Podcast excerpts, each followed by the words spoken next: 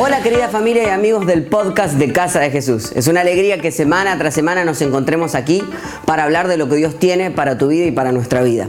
Tengo algo súper importante que contarte, así que no adelantes este audio, ya se viene la prédica de esta semana, pero quiero que escuches esto. Constantemente recibimos cantidad de mensajes de personas de todo el mundo que sienten a Casa de Jesús como su iglesia y su casa, y tal vez tú seas uno de estos. Me pregunto si quisieras tomarte este tiempo para pasar de ser un simple consumidor y transformarte en un contribuidor de nuestra casa.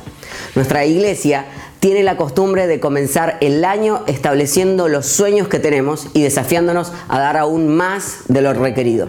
Este año la serie se llama Corremos para ganar y estoy seguro que va a desafiar tu fe. La enseñanza que vas a escuchar ahora mismo tiene que ver con esto. Y quiero preguntarte si quisieras participar de este sueño haciendo una ofrenda única o bien sumándote a nuestro proyecto de más 10 con una membresía de 10 dólares por mes. Te invito a que ya mismo entres a casadejesús.com y hagas clic en el link que dice Corremos para ganar. Casa de Jesús tiene una visión muy grande. Estamos en nuestros mejores tiempos y tú eres parte de esta visión. Tu ciudad necesita cristianos que no jueguen a ser iglesia, sino que sean la iglesia, que den su vida por Cristo, que corran para ganar. Ganar es que el mundo escuche el mensaje de amor y gracia que cambió tu vida. Ganar es que cuando dejes este mundo no te hayas guardado nada. Ganar es ser parte de un equipo que no deja a nadie en el camino. Ganar es dar todo lo que tengo para que otros conozcan el nombre que es por sobre todo nombre, el nombre de Jesús. Este año corremos para ganar. ¿Y tú? ¿Por qué corres? Hey, lo quiero decir, qué lindo estar en casa otra vez. Les quiero y les queremos un montonazo. No saben lo que significa para nosotros estar un día como hoy otra vez en la casa y que hayan aquellos que pudieron venir el, el domingo. Les agradezco ese día donde apartaron para encontrarse con Dios y aquellos que escucharon que hoy nos juntábamos a participar de la cena del Señor. Gracias por venir a pasar esta cena conmigo en el día de hoy. Jesús antes de ir a la cruz decidió cenar con sus discípulos. Y cuenta la historia que después de haber pasado por la cruz y después de haber resucitado volvió a cenar con sus discípulos. Qué importante es, y la gran pregunta que quiero hacerte en el día de hoy es con quién te sientas, con quién compartes en tus tiempos más difíciles. Porque si estás bien rodeado podrás pasar tus épocas más difíciles, pero si te sientes solo, si estás solo, es muy posible que los tiempos difíciles te destruyan. Ahora, hay algo interesante que pasa. Y me quiero adelantar un poquitito. Acaban de tener la cena del Señor, los discípulos y Jesús. Ah, sigue avanzando. Y Jesús habla con Simón Pedro. ¿Con quién habla? Y le dice que dentro de poco lo va a negar. Y Pedro es de esos que, que tienen la, la boca demasiado grande. No sé si conoce alguno de esos. A mí siempre me dijeron de chiquito que yo era estómago resfriado. O sea, lo que pensaba, lo estornudaba y lo decía. Y, Pedro era uno de esos y, trataba de, siempre, además, ser el líder de la cuestión. Entonces imagínense a Pedro ahí como diciendo, bueno, se estaban despidiendo de Jesús, estaba Jesús teniendo su última cena con ellos, un momento muy triste, pero a la vez eh, lleno de una expectativa rara porque ellos caminaron con él durante tres años. ¿Será que va a resucitar? ¿No va a resucitar? Tienen miedo los discípulos. Y Jesús se pone a hablar con ellos y habla con Pedro y le dice, Simón, Simón, versículo 31 del capítulo 22 de Lucas. Mira que Satanás ha pedido zarandearlos a ustedes como si fueran trigo. ¿Qué es lo que pidió Satanás? Zarandearlos a ustedes como si fueran trigo. Pero yo he orado por ti para que no falle tu fe. Y tú, cuando te hayas vuelto a mí, fortalece a tus hermanos. Y tú cuando hayas vuelto a mí, ¿qué tienes que hacer? Fortalece a tus hermanos. Tres cosas que quiero compartirte en el día de hoy sobre esto y sobre lo que el tiempo del sufrimiento y la tristeza pueden generar en tu vida. Por si no te diste cuenta, el día de hoy estuvieron de baja Instagram, Facebook y WhatsApp. Algunos están diciendo, con razón no era mi teléfono. Algunos, ¿eh? Sí, fue. La gente siente que perdió la vida en ese momento. ¿Qué hizo usted sin Instagram? Habló con la gente, ¿verdad? Algunos se dieron cuenta que todavía estaban casados. O sea. Ahora, qué raro, o, no sé si les sorprende, que parecemos ser, personas cada vez más avanzadas. El, ser humano avanza cada vez más, podemos hacer cosas increíbles. y nuestras emociones pareciera que fueran avanzando, pero el simple hecho de que Instagram no cargue la foto a tiempo, se mete debajo de tu piel y genera las peores reacciones. ¿Qué te pasa? No sé. Mandé un audio y no llega. Sí, hay algunos que están como, entendieron qué les pasó matrimonialmente en el día de hoy. ¿Por qué es que cosas tan pequeñas se meten debajo de nuestra piel y rápido nos hacen cambiar el humor? Porque es que puedes salir de tu casa, estar en tu mejor momento, estar cantando te quiero a ti, solo a ti, te cruza un carro y decir y a ti también. O sea, ¿por qué es que tan rápido hay cosas que parecen ser tan importantes cuando en realidad no lo son? Jesús habla con, con Pedro y le dice, Simón, Simón, Satanás ha pedido para zarandearlos a ustedes como si fueran trigo. Cuando usted piensa en la palabra zarandear, ¿qué es lo que usted piensa? No entendí nada de lo que dijo, pero... Sí, yo, esta es la imagen que yo tengo, ¿cierto? Yo imagino que agarra el, trigo y hace... Entonces, me imagino que Satanás me agarra de los piecitos y hace... Como que fuera un cascabel de Ezequiel. Ahora, me puse a, investigar y en realidad no, era como una olla de metal gigante en la que ponían el trigo y lo que hacían era hacer esto. Ponga las dos manos. Cintura también, era así. Satanás mueve la cintura. Y lo que hace, interesantemente, porque lo que la historia parece que dijera que Satanás se pidió zarandearlos como a trigo, pareciera que Satanás pidió destruirte. Y te quiero decir algo, los tiempos difíciles y las cosas que el diablo va a querer hacer en esta vida y las situaciones difíciles, y la palabra diablo, yo sé que genera como cortocircuitos en tu cabeza, en especial si es la primera vez que decís esto, ya se pusieron místicos, pero quiero hablarte realmente de cuando las situaciones difíciles sientes que te están zarandeando Ahora, la palabra que usa es zarandearlos como a trigo. ¿Sabes por qué se zarandea el trigo? Se zarandea el trigo para separarlo de la basura que tiene alrededor y dejar solamente lo puro y lo bueno que Dios puede utilizar para crear cosas nuevas. Qué interesante es que el diablo quiere zarandearte y ha pedido zarandearte, pero en realidad lo que no se está dando cuenta es que te está quitando lo que te sobra y te está dejando solamente aquellas cosas que Dios quiere utilizar para tu bien. Porque está establecido que cada vez que algo venga a destruirte, Dios puede que deje que sucede, pero la realidad es que hay una promesa que no es que todo va a ser bueno, pero Él todo lo va a usar para tu bien. Pero hay algo que pasa específicamente cuando pasas por tiempos de dificultad y es que lo que hablábamos al principio, te das cuenta que la tristeza, el dolor y los tiempos más difíciles remueven de tu vida lo que sobra y dejan solamente lo importante. Porque es que las personas que están atravesando enfermedades terminales empiezan a establecer, decir, quiero pasar tiempo con la gente que realmente me importa. Porque es que hay discusiones que son demasiado tontas, que cuando te enfrentas a situaciones como una enfermedad, una muerte, una situación muy difícil, empiezas a mirar que Instagram no carga y dices, esto es una tontería, no puedo perder mi humor en esto porque hay cosas mucho más difíciles y cosas que necesito entender. Te das cuenta que la tristeza quita de tu vida lo que sobra y deja solamente lo que importa los discípulos, antes de tener esta conversación, Jesús tiene la cena con ellos, le dice, cenaré por última vez con ustedes, voy a ir a la cruz, qué bueno estar con ustedes. Después viene esta conversación y en el medio, Pedro se da vuelta y los discípulos dicen, sí, qué bueno estar contigo Jesús. Y literalmente, con un versículo de distancia, se dan vuelta y dicen, cuando se vaya Jesús, ¿quién lo reemplaza?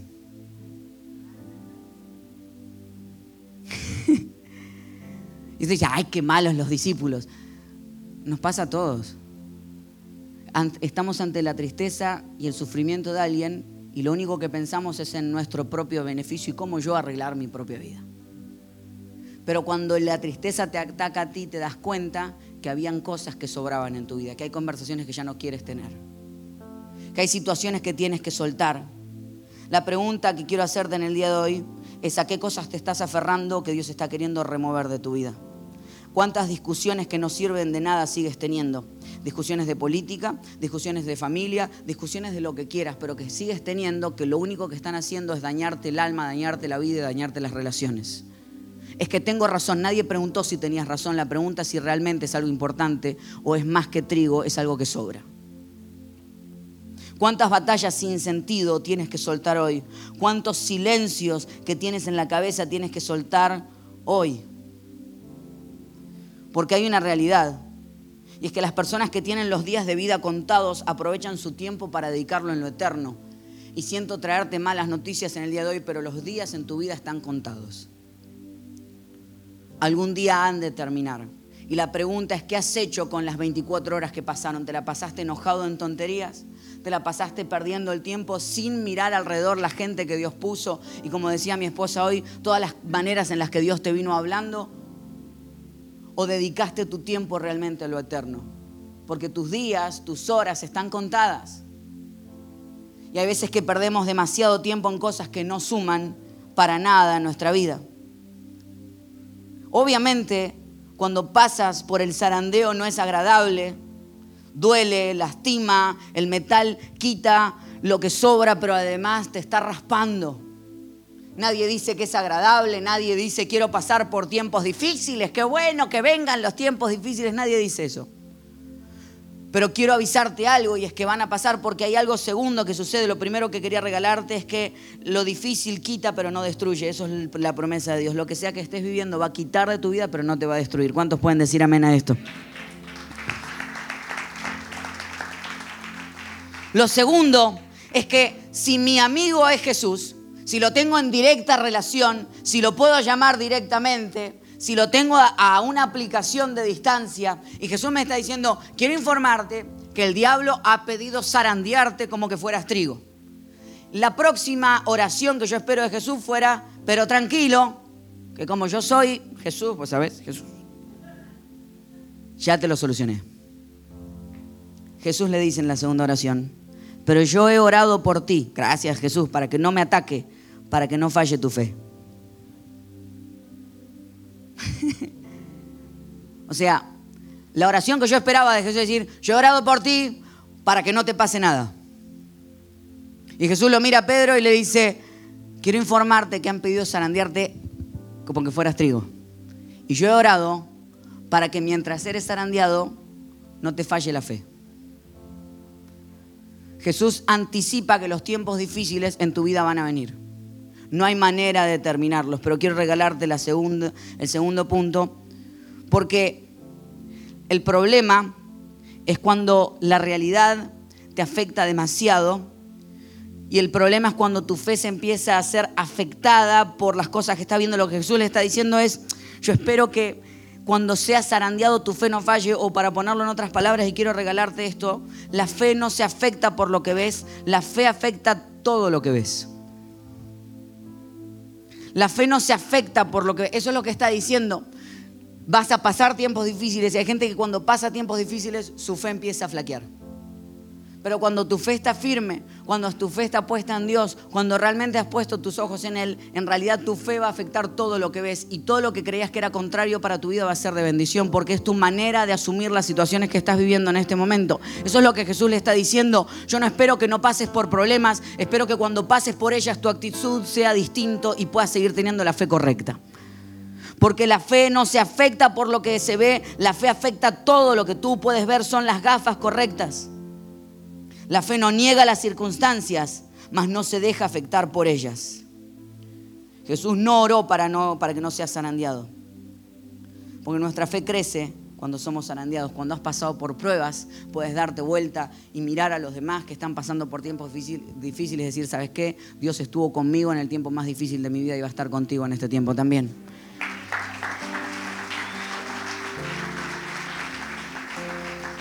Tres tipos de fe que no falle tu fe en Dios. A veces que tenemos una fe condicional, basada en que Dios haga lo que yo quiero. Por eso me encanta lo que venimos cantando cuando decimos, no me debes nada, Cristo. No vengo a buscar bendiciones. De hecho, aunque los resultados no fueran lo que, los que yo espero, estoy dispuesto a seguirte alabando y adorando. El día de ayer, a las ocho y media de la noche, estaba orando a Dios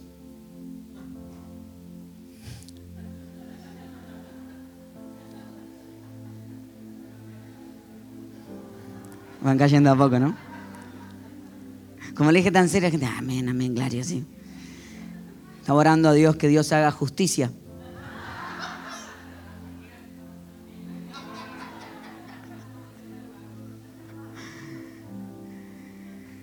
Y bueno, A veces que Dios permite que seamos zarandeados como trigo. Y ante las injusticias uno no sabe cómo frenarse. Aquellos que no han entendido, Argentina perdió con Brasil el día de ayer. Y para peor desde el año 94 que no les podemos ganar en un partido oficial. Dios sabe que somos tan grandes que nos mantiene humilladitos.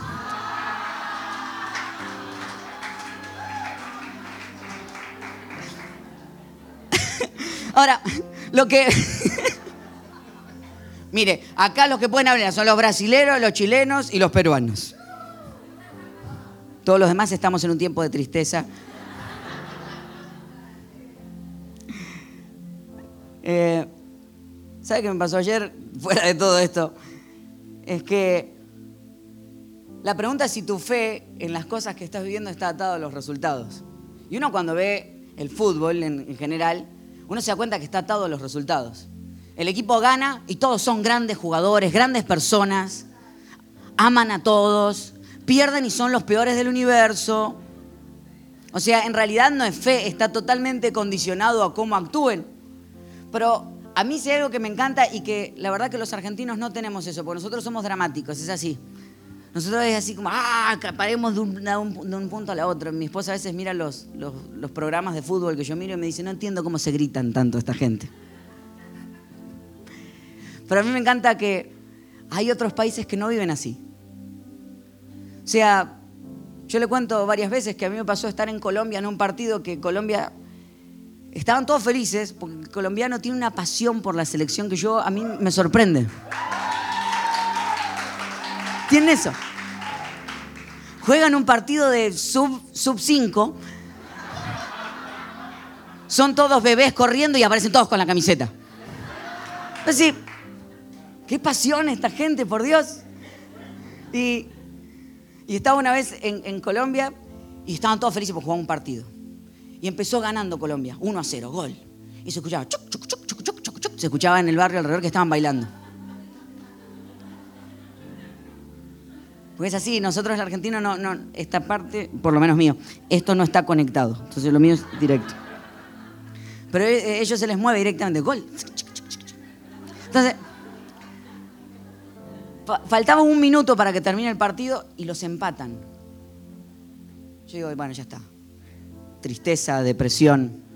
Me puse a consolar a la familia con la que estábamos. A los cinco minutos escucho. Digo, ¿qué pasa? Hay que celebrar igual para ahogar las tristezas. Esa. Eh, ¿Sabes qué? Creo que nuestra fe en Dios tiene que a veces ser igual que Dios no tiene que hacernos ganar todos los partidos por goleada para que nosotros podamos bailar en su presencia. Sino decir, si estoy pasando un buen tiempo, voy a agradecerle y mis pies se van a mover y mi boca va a alabarle y le voy a alabar, pero en los tiempos difíciles aún voy a ahogar mis tristezas en una cantidad de alabanza increíble. Mi cuerpo se va a mover, mis manos van a alabar, voy a seguir alabándole a Él porque eso es lo que hemos venido a hacer. No estamos atados a que Dios haga lo que nosotros queremos. Tener fe en la familia, poder tener fe en la familia, la fe, una fe que te recuerda que no estás solo en tus tiempos más difíciles. La pregunta es si estás abrazado de las personas correctas cuando pasas tus tiempos complejos. ¿En quién te apoyas cuando estás en tiempos difíciles? ¿Tienes amigos con quienes pasar el tiempo del dolor? Y si no tienes amigos con quien pasar el tiempo del dolor, lo que quiero informarte o quiero preguntarte es si tú eres un amigo que está en los tiempos del dolor. Porque la realidad es que si quieres conseguir algo tienes que empezar a sembrar eso. Porque la palabra nos dice que cosechamos lo que sembramos y si no te gusta tu cosecha tienes que cambiar tu siembra. Entonces tú puedes empezar a ser un amigo que esté en el dolor de los demás para que cuando tú empieces a pasar el tiempo del dolor, esas personas vayan a devolverte, tal vez no directamente esas personas, pero otros. Porque a veces la cosecha es distinta al lugar donde sembraste. Pero mi pregunta es no cuál es tu dolor y quién está contigo, la pregunta es con quién tú estás en este día. Y yo quiero contarte, ante el tiempo más difícil de dolor en mi vida y en mi familia, lo que yo he sentido es que esta iglesia es una iglesia que siembra amor y cariño y compañía.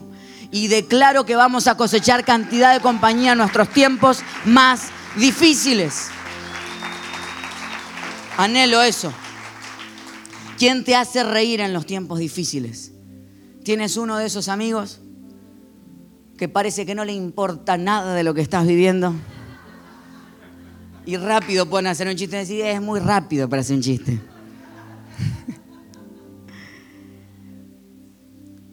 que más que desubicados son ángeles enviados de Dios a veces en esos momentos. La palabra dice que Dios te da una paz que sobrepasa todo entendimiento. Y hay gente que en el tiempo de su mayor dolor está riendo y está en paz y hay gente dice, ¿cómo puede estar en paz en este momento? No lo entiendo, entonces es de Dios. Porque si no lo entiendes, viene directamente de Dios. Entonces, la pregunta es en tus tiempos de dolor, como el que iba a pasar Pedro, si él estaba bien rodeado. Porque lo que le pasa es que cuando él termina negando a Jesús contra una niñita que le dice, me parece que te vi con Jesús, y él dice, no, no, no, jamás. La pregunta es quién te rodea. Y si no estás bien rodeado, empieza a sembrar eso, empieza a ser tú una buena compañía para la gente que está a tu alrededor. La gente que ves hoy aquí es familia, es gente que se ama, es gente que se cuida, pero tenemos que seguirlo sembrando. Tenemos que seguir buscando ser la persona que acompaña a las personas en los tiempos del dolor. Y por último, una fe en entender que este no es el final. ¿Viste lo que le dijo Jesús? Versículo 32. Dice, pero yo he orado por ti. Cuando empezó dijo que el diablo había pedido para zarandearlos a todos como a trigo. Pero de repente dijo, pero tú, que eres el que me va a negar, he orado por ti para que tu fe no falle. Y tú, cuando te hayas vuelto a mí, porque vas a volver porque lo que sea que estés viviendo no es el final, porque vas a volver, hay una promesa ahí guardada. Dice, y tú cuando te hayas vuelto a mí, cuando regreses, fortalece a tus hermanos. Todos fueron zarandeados como a trigo, pero hay una promesa que Dios puso sobre la vida de Pedro y le dijo, tú vas a volver. Vas a pasar por tiempos difíciles, pero este no es el final, y ese es mi último punto, quiero regalarte, lo que sea que estés viviendo, este no es el final, vas a volver, vas a regresar. Y cuando regreses, aunque creas que no, porque uno dice, ¿cómo el más roto, el más herido, el que más difícil lo pasó puede inspirar a otros? Porque así funciona. Porque no es que tienes que estar perfecto, tienes que haber entendido que Dios te sacó de tus tiempos más difíciles y estás volviendo. Y cuando vuelvas, es tu vida, es tu experiencia la que va a motivar a otros. Yo no estoy parado aquí porque estoy bien, porque ya resolví todo. Estoy parado aquí porque entendí que cuando vuelvo e inspiro a otros, Dios se hace cargo de mi corazón también. Hablaba con un amigo rabino y él me decía,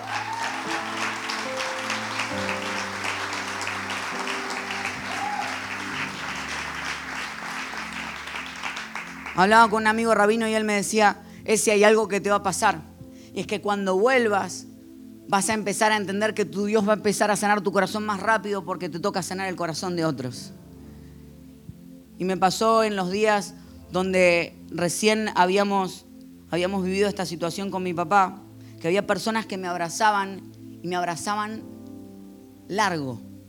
Y, y, lo que uno le pasa cuando uno está pasando por tanto dolor es que uno a veces va seleccionando con quién uno puede llorar y con quién uno no siente que puede llorar todo, pero había gente que me abrazaba extenso y yo decía, ¿por qué me abrazan así? Y entendí en un momento que lo que Dios me decía es que ellos no te están abrazando a ti, tú los estás abrazando a ellos.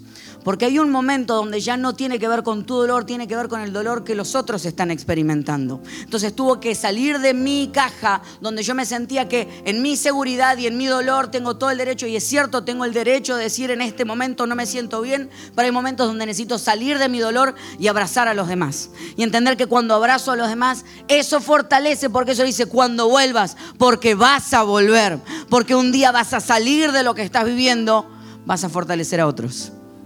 Me pasó hoy. Fui a comprar un, un sándwich a Subway y tenía puesto esta camisa. ¿Por qué se ríen?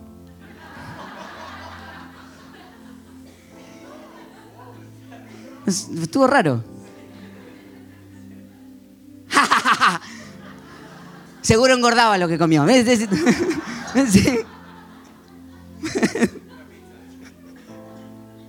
Fui a comprar a Whole Foods. Ah, no.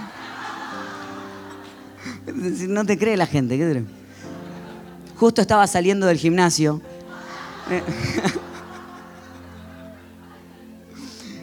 y, y hace tiempo, esta camiseta la, diseñó Finoli, no sé dónde anda. La diseñó él hace, ya como unos seis o siete meses. Y la palabra que tiene escrita es resilience, es, no sé si es resiliencia o resiliencia. Eso, es. Y, esta mujer me mira sin saber todo lo que estoy viendo y me dice, qué linda su camiseta. Le digo, ¿sabe lo que significa? Me dice, sí, sé que es como ponerse duro en los tiempos difíciles. Le digo, no, la resiliencia es saber volver de los tiempos difíciles. Y la resiliencia algunos la describen como capacidad de rebote y eso a mí me encanta. Porque la capacidad de rebote, y esto no lo enseñé hoy, lo enseñé antes de vivir lo que acabo de vivir, que eso tiene mayor fuerza, por eso lo quiero volver a repetir, porque lo estoy experimentando como nunca antes. La resiliencia es como cuando tú tenías esa pelotita que picaba contra todos lados, esa pelotita rebotina que el efecto que generaba es que si lo tiras sobre una alfombra no pica alto, pero si lo tiras sobre una plataforma demasiado difícil y dura, va a elevarse como nunca antes. La resiliencia significa exactamente eso, que cuanto más duro es lo que te encuentras, más te elevas. Que cuanto mucho más fuerte caes, Dios más te levanta. Esa es la resiliencia. Eso es lo que Dios le dijo a Pedro, le dijo, tú vas a volver te vas a encontrar con la pared más fuerte de tu vida, pero cuando hayas tocado fondo, yo te aseguro que te vas a elevar. Y me dijo esa mujer, gracias, porque eso es lo que quiero contarle a mi hija en el día de hoy. Cuando tú vuelvas, porque vas a volver, vas a inspirar a otros. ¿Y sabes qué nos inspira como familia y como cristianos? Que Jesús fue a la cruz, que murió por cada uno de nosotros, que dio su vida, pero él dijo, la cruz no es el final, porque miró a sus discípulos y antes de cenar le dijo, comparto por este tiempo la última vez la cena con ustedes, pero voy a volver. Porque este no es el final, porque aquí no se acabó, porque la muerte no tiene la última palabra. Por eso celebramos hoy de la cena del Señor. Recordamos que lo que sea que hayamos vivido no es el final. Y recordamos que nuestra vida está atada a la de Dios y que Él tiene palabras de esperanza para cada uno de nosotros. Quiero invitarte que hoy puedas tomar los símbolos de la cena del Señor. Si no lo tienes, si no te lo dieron cuando llegaste en, el, en donde están los sobrecitos de ofrenda, también hay. Este es el momento donde la gente empieza a mirar y decir, ¿cómo se abre esto?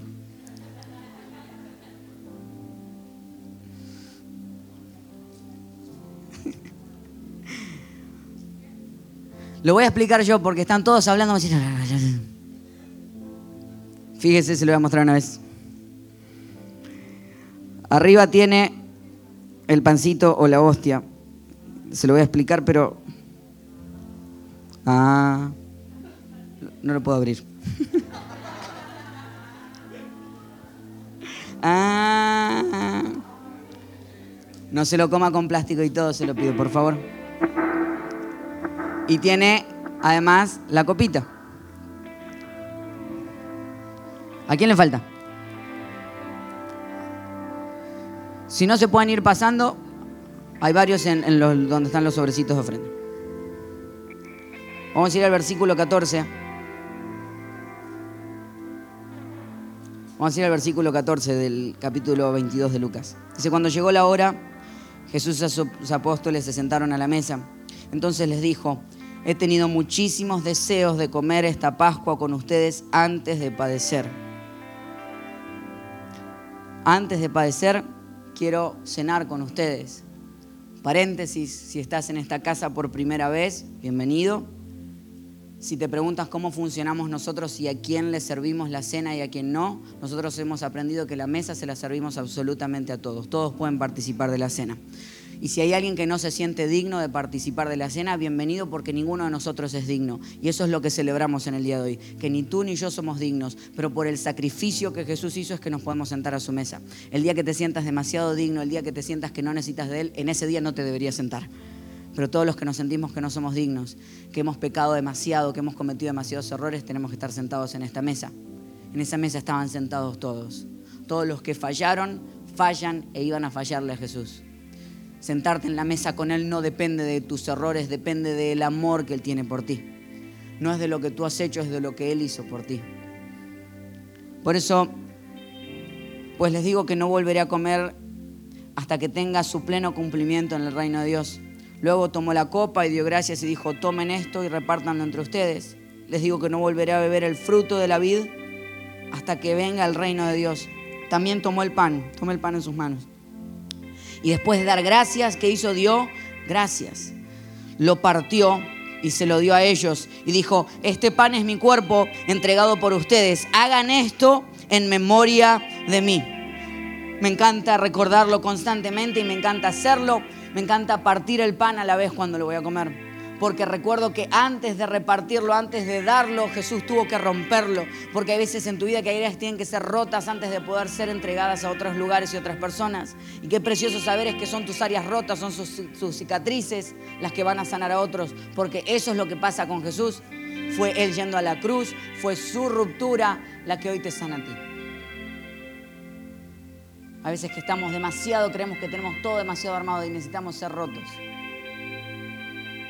Por eso, tenga el pan en su mano. Vamos a participar de ambos símbolos juntos a la vez mientras cantemos. Algunos ya los vi tomando también. Tráigame otro, dijo uno.